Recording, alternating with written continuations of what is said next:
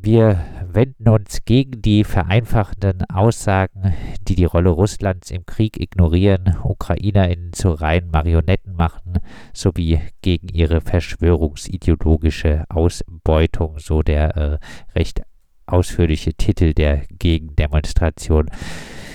Von dir erstmal noch ein äh, bisschen zusammengefasst, was äh, ist die Motivation hinter dem Gegenprotest?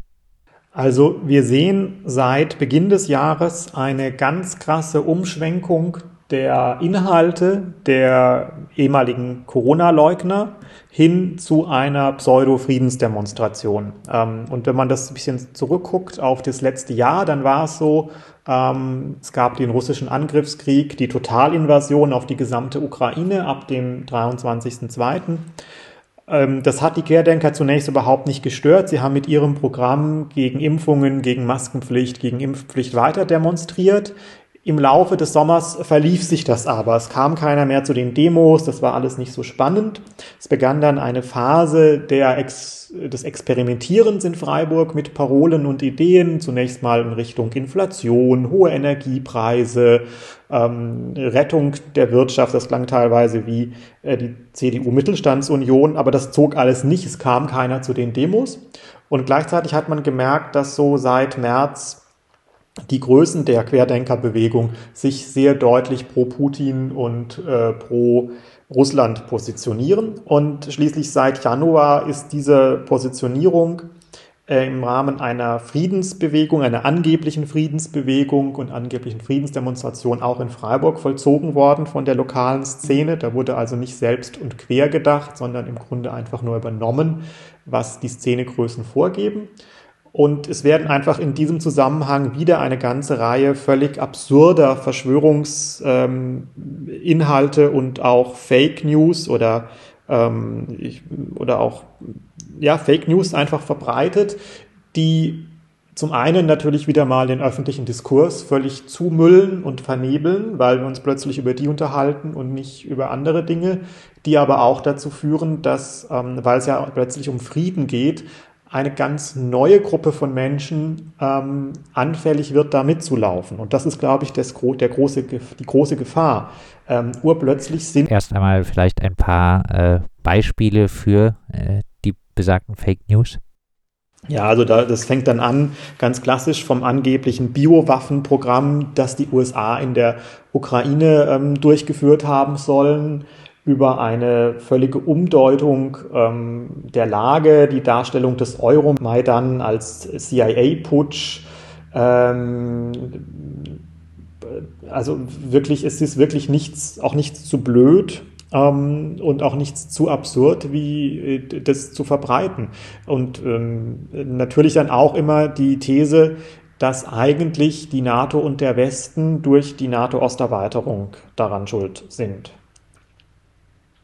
Also das hat natürlich auch immer so eine, und das ist natürlich das Problematische, weil man dann gesagt, ah, eigentlich konnte Russland ja gar nicht anders, das musste die Ukraine angreifen, musste diesen Überfall machen, um die NATO irgendwie zu stoppen, zu einem Zeitpunkt, als eine NATO-Mitgliedschaft ja gar nicht mehr, ähm, gar nicht auf dem, auf dem Tisch war, sondern auch abgelehnt wurde oder auch schon abgelehnt war. Und zweitens äh, macht natürlich diese ganzen Äußerungen, wenn ich immer nur davon ausgehe, das ist hier ein geopolitischer Konflikt, eigentlich ein Stellvertreterkrieg Russlands gegen die USA, der auf dem Boden der Ukraine ausgetreten, aufgetreten ist oder ausgetragen wird, die Ukrainer und ähm, ihre Interessen eigentlich einfach nur zu Marionetten. Wo, wobei man vielleicht ja trotzdem auch äh, sagen muss, ist natürlich äh, fürchterlicher Quatsch zu äh, behaupten, Putin hätte keine andere Wahl äh, gehabt, aber äh, darauf hinzuweisen, äh, dass äh, in der Ukraine geopolitische Interessen äh, durchaus auch vom Westen eine Rolle spielen, ist ja noch keine, keine Verschwörungstheorie. Ähm, nein, das kann man auch ganz drüber diskutieren. Was ist auch die Rolle der EU? Was ist auch die Rolle der NATO? Ähm, und so weiter. Nur die Sache natürlich, eine, eine Argumentationskette zu konstruieren, die da ist.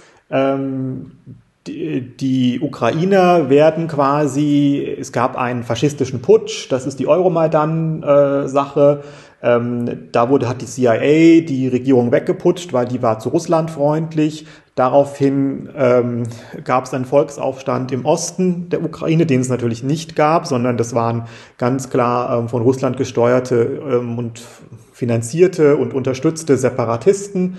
Ähm, es gab dann eine Annexion der Krim, die ist völkerrechtswidrig und die war auch gegen den Willen der dortigen Bewohner. Ähm, es gab dann ein Scheinreferendum ähm, und es ist natürlich so, dass die Bürger der Ukraine ähm, selber darüber entscheiden können dürfen durch die von ihnen legitim gewählten Vertretungen ähm, ihres, ihr Parlament und ihr Präsident und ihre Regierung, ähm, ob sie sich einem Militärbündnis anschließen wollen und welchem und ähm, ob sie ihr Land mit der EU assoziieren möchten oder sogar EU-Mitglied werden, so wie es jedem Stand, Land in Europa, das die Kriterien erfüllt, offen steht, oder ob sie das nicht tun wollen. Ähm, das sind äh, Prinzipien der äh, Sicherheitsordnung und auch der internationalen Ordnung, der sich auch Russland zum Beispiel im Rahmen des Budapester, Refer äh, des Budapester Memorandums, der Charta von Paris ähm, und so weiter auch bekannt hat. Und ähm, man muss natürlich auch sagen, 2005, als, eine, als die NATO-Osterweiterung anstand, hat auch damals Putin und die russische Regierung erklärt, dass sie da kein, gar kein Problem mit sehen. Und jetzt kann man natürlich auch nochmal sehr ketzerisch fragen. Die letzten beiden Länder, die in die NATO aufgenommen wurden, waren Albanien und Nordmazedonien. Ähm, und jetzt kann man sich schon fragen, warum wird denn die Sicherheit Russlands durch die Aufnahme Albaniens und Nordmazedoniens in die NATO bedroht und weshalb ist es dann ein sinnvoller Politik, äh, Policy-Schritt, ähm, mit der Ukraine äh, Krieg anzufangen oder den bestehenden Krieg, den es seit 2014 gibt, auf die gesamte Ukraine auszuweiten, der jetzt ja nicht unbedingt dazu gesorgt hat, ähm, dass die russische Militärmaschinerie und Militärmacht äh, gestärkt wurde.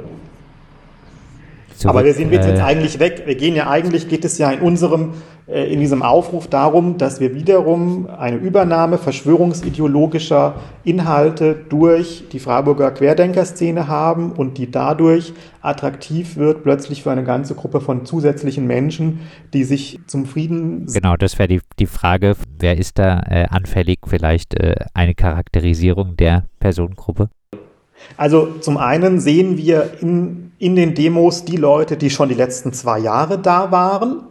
Ähm, die sind wiederum da und es sind auch die gleichen Organisatoren. Es sind auch, ähm, die, sind auch ähnliche Symbole, die rumgetragen werden. Das hat man jetzt ein bisschen erweitert um Friedenstauben, um russische Fahnen ähm, und so weiter. Ähm, es sind aber auch erschreckenderweise plötzlich neue Menschen dazu, die so, ich sage jetzt mal, aus der Friedensbewegung kommen, im Bereich der Friedensbewegung attraktiv sind, die sich um Frieden Sorgen machen und denen offensichtlich die analytische Reflexionsfähigkeit fehlt, zu erkennen, dass das, was da stattfindet, zwar aussieht wie eine Friedensbewegung, so wie es bei den Querdenkern auch zum Beispiel mit diesen äh, Fahnen für die freie Linke äh, eine Sache gab, die sah aus wie eine linke Gruppe, die aber eigentlich ähm, wenn man es dann genau analysiert und auch die Forderungen hin analysiert, ähm, es da gar nicht um Frieden geht oder um ein Ende der Waffen, sondern um ein sehr plumpes Anziehen von, oder versuchen, Menschen in diese Bewegung hineinzuziehen.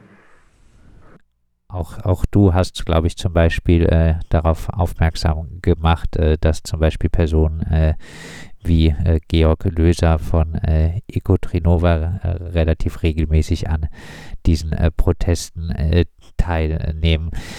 Ja, bei solchen Gegenprotesten immer mal wieder stellt sich ja da äh, doch trotzdem die Frage, ähm, gibt man diesen sogenannten äh, QuerdenkerInnen mit den Gegenprotesten nicht äh, mehr Aufmerksamkeit als notwendig? Also bei der letzten Querdenken-Demo waren äh, rund 700 Personen ähm, da. Sie scheinen das jetzt monatlich wieder abzuziehen. Ähm, und das Problem ist, dass diese Argumentationen in ihrer Plumpheit ähm, auch in Teilen der äh, weiteren Öffentlichkeit deutlich verfangen und dass man eben das thematisieren muss diese, diese, diese, diese Ideologie, die dahinter steht und auch deren mögliche Auswirkungen. Und ich glaube, deswegen ist es schon sinnvoll, dass man ein solches Zeichen setzt. Und es ist auch sinnvoll, dass man sagt, hier, wir als Freiburger ähm, lassen das nicht unkommentiert ähm, zu, weil dann durch entsteht ja auch der Eindruck, die Mehrheit der Bevölkerung lehnt das nicht ab, sondern sie nimmt das schweigend hin. Vielleicht noch ein paar Worte dazu, warum Russland so eine Faszination auf äh, diese Querdenkenbewegung hat. Also es ist so, die Menschen in der Querdenkenbewegung informieren sich ja hauptsächlich über in Anführungszeichen alternative Medien, Telegram-Kanäle und so weiter. Und da kann man einfach feststellen, dass seit Beginn der Invasion, der Totalinvasion, ähm, die Leute da von ihren Größen mit pro-russischer und pro-putinistischer Propaganda angefüttert werden. Das hat zunächst gar nicht so richtig gewirkt und verfangen, aber das hat sich inzwischen ähm, durchgesetzt. Und man kann natürlich dann auch sagen, die Anfälligkeit, wenn ich eine Verschwörungsideologie glaube, dann die nächste Verschwörungsideologie oder andere zu glauben, ist einfach hoch. Deswegen ist es jetzt nicht übermäßig verwunderlich, ähm, wenn man jetzt rein rational betrachtet, natürlich schon. Corona hat ja mit Russland erstmal relativ wenig zu tun. Ähm, aber diese Verbindungen sind schon da und es haben sich natürlich auch wieder innerhalb der Szene neue verschwörungsideologische Unternehmer hervorgetan. Daniele Ganser zum Beispiel, äh, der auch durch seine Auftritte einfach eine gewisse Prominenz erreicht, ähm, auch, ich sage jetzt mal wahrscheinlich auch gut Umsatz macht.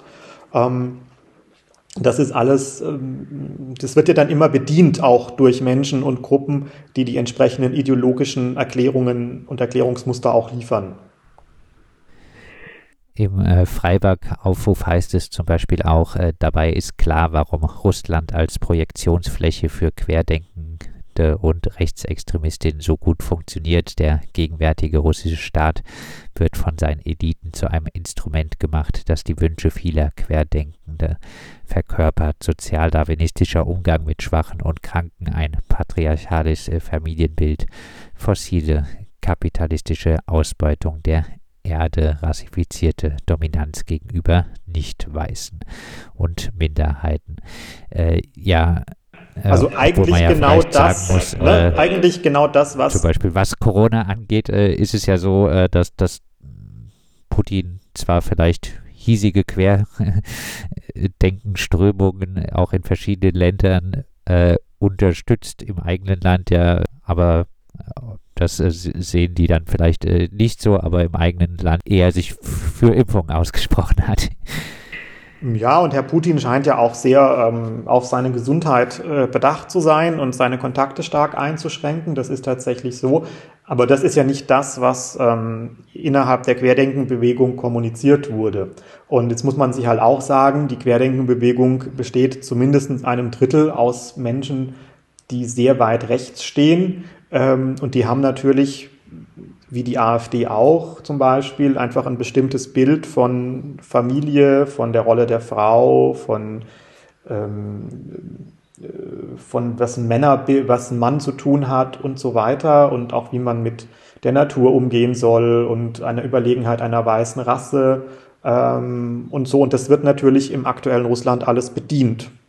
Ja, das aktuelle Russland ist ja kein linker, progressiver, ähm, kommunistischer Staat, in dem äh, die Minderheitenrechte geschützt werden und so weiter, sondern das ist ja ein knallhart, brutal kapitalistische Ausbeutung ähm, mit ganz klaren Zentrum-Peripherie-Unterschieden, ähm, in dem sich eine korrupte oligarchische Elite krass bereichert und in der gleichzeitig die Menschen ähm, in den weit entfernten Gebieten, in Gebieten, in denen Rohstoffe ausgebeutet werden, ähm, unterdrückt werden und auch verheizt in diesem Krieg. Ja, wenn man sich überlegt, ähm, was sind denn da auch so die Verlustverhältnisse ähm, zwischen der ukrainischen Armee und der russischen Armee, ähm, dann hat zwar Russland mehr junge Menschen, die es in den Krieg schicken kann und die zum Teil wohl auch relativ bereitwillig sich da ähm, schicken lassen. Es gibt leider in Russland auch keine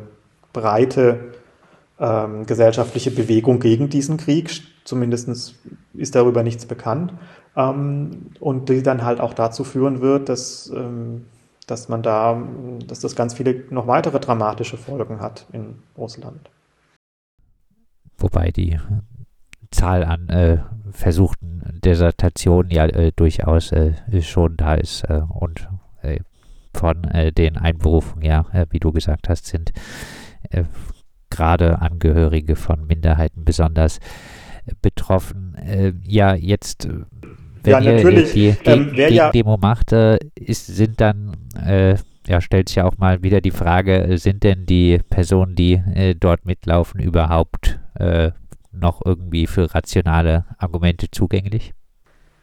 Ja, das ist eine sehr gute Frage. Ähm, ich glaube, jede Gegendemo hat auch eine, eine Wirkung auf die Dritten, die drumherum stehen. Die sehen, dass das, was da als Narrativ angeboten wird, nicht das ist, ähm, was einzig gilt. Und die haben vielleicht auch ein bisschen eine abschreckende Wirkung von Leuten, die da zufällig vorbeikommen und sich das mal anhören wollen. Das fand ich, als ich kürzlich in Endingen auf einer Demonstration war, doch relativ eindeutig, dass da ähm, viele Menschen sich dann auch dem zwar zugehört, aber dem sich dann auch distanziert haben. Äh, welche äh, gesellschaftlichen Umgang, welche würdest du dir wünschen ähm, im Umgang mit diesem Phänomen? Ich würde mir erstmal wünschen, dass wir uns in der Diskussion ähm, auf den Rat der Osteuropa-Wissenschaftler äh, und von Politikwissenschaftlern stützen, dass wir uns vielleicht auch als politisch aktive Menschen selbst ähm, darüber informieren und auch darüber nachdenken, ob denn bestimmte ähm, Handlungen seitens der SPD und Verquickungen der SPD und anderer politischer Parteien ähm, ob die in der Vergangenheit gut waren, dass wir uns auch überlegen, wie wir von dieser Ressourcenabhängigkeit wegkommen und sehr schnell wegkommen, aus ganz vielen Gründen. Ähm, und dann, glaube ich, müssen wir damit entspannt umgehen. Diese Bewegung wird bleiben, ähm, aber wir müssen gucken, dass ihre Argumente nicht in den Mainstream durch ähm, sickern und wir dann ähm, ganz seltsame ähm, Diskussionen haben. Das sagt Sebastian Müller, einer äh, der Organisatoren von äh, der Gegenkundgebung äh, gegen die sogenannten Querdenkproteste. Es gibt die Gegendemo am Samstag, den 1. April um 13.30 Uhr auf dem Platz der alten Synagoge. Wir wenden uns gegen die vereinfachten Aussagen, die die Rolle Russlands im Krieg ignorieren, UkrainerInnen zu reinen Marionetten machen, sowie gegen ihre verschwörungsideologische Ausbeutung.